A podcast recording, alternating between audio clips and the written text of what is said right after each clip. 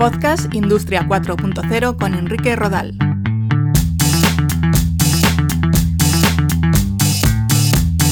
Un saludo, soy Enrique Rodal, periodista especializado en nuevas tecnologías y os voy a intentar ayudar a que comprendáis los conceptos fundamentales relacionados con eso que se ha venido a denominar Industria 4.0. En algunos países también se denomina fabricación avanzada, industria inteligente, ciberindustria o industria digital. En España el concepto que se está utilizando es el de Industria 4.0. Toma este nombre del convencimiento de que la aplicación de nuevas tecnologías a los procesos de producción va a conllevar una cuarta revolución industrial. La primera revolución estuvo marcada por la aplicación de las máquinas de vapor y la energía hidráulica, la segunda por las cadenas de montaje y la producción en serie y la tercera por la incorporación de la electrónica y la tecnología.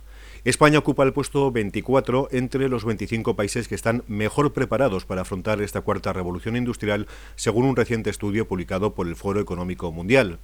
En cabeza se encuentran países como Estados Unidos, Alemania, Japón, Corea del Sur, Dinamarca, Suecia o Finlandia, y mucha atención también a China.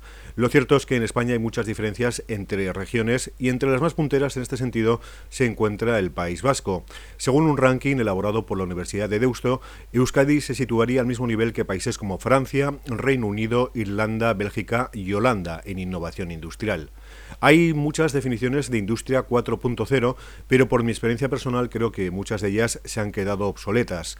Al hablar de industria 4.0 nos referimos no solo a la utilización de nuevas tecnologías en los procesos de fabricación, esos son robots o brazos robóticos que se dedican a soldar, montar o transportar piezas en enormes cadenas de producción. La industria 4.0 es eso, pero es mucho más que eso.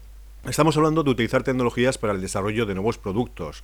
En este caso tienen un papel fundamental los departamentos de I D I de las empresas, los centros tecnológicos y los centros de enseñanza y educación. El impulso de las patentes es uno de los principales objetivos de las compañías hoy en día. Hay que innovar en procesos, pero también en productos para poder competir frente a otros grandes países. Por otra parte, las nuevas tecnologías están permitiendo una auténtica transformación en todo lo que tiene que ver con la formación de los empleados a través de sistemas de gamificación, serious games, realidad virtual o realidad aumentada. La tecnología de los videojuegos aplicada a la formación tiene enormes posibilidades. Podríamos decir lo mismo de estas tecnologías aplicadas a la selección de personal, detectando aptitudes y cualidades a través de juegos e implementando sistemas de inteligencia artificial.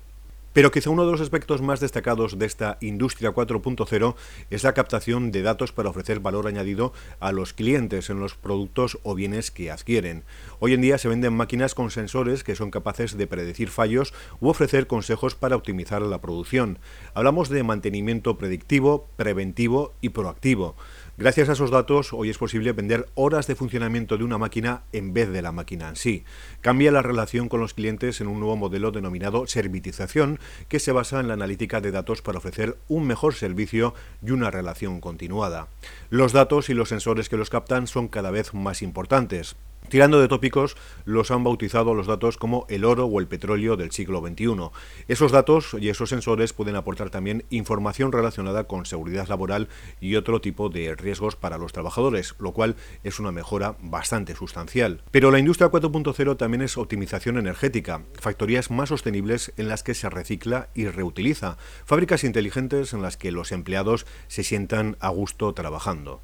Al hablar de Industria 4.0 no podríamos dejar de mencionar algunos de sus principales hándicaps como la formación de los futuros profesionales y de quienes están ya trabajando y de manera especial la ciberseguridad.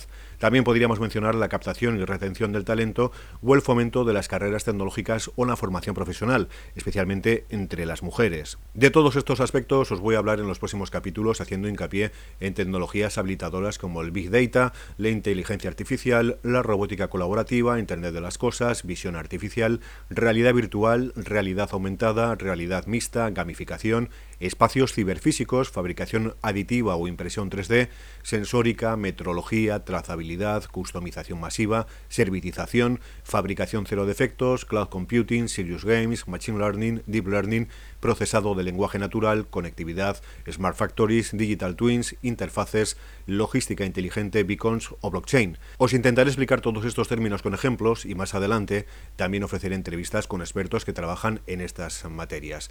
Bienvenidos a este viaje por la industria 4.0 y nos vemos o escuchamos dentro de unos días. Cualquier duda o pregunta me podéis localizar en el mail contacto arroba enriquerodal.com. Un saludo.